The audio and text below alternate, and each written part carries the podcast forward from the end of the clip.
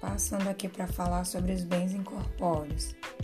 Então, assim, os bens incorpóreos são aqueles abstratos, de visualização ideal não tangível. Embora a classificação formal é, não esteja prevista enquanto norma legal positivada, o fato é que tem grande utilidade. O Código Penal brasileiro né, traz tipos próprios para os ilícitos praticados contra a propriedade material, que são aí bens incorpóreos, além de haver expressa disciplina de outros crimes contra a propriedade intelectual, patentes, desenhos e outros do tipo.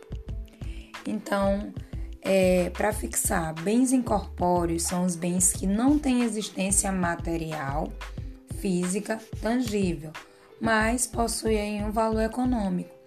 São bens que têm existência apenas jurídica como também se enquadram nesses casos aí os direitos autorais, direito de crédito, direito de usufruto, direito também aí de utilização de uma marca. Até a próxima, pessoal.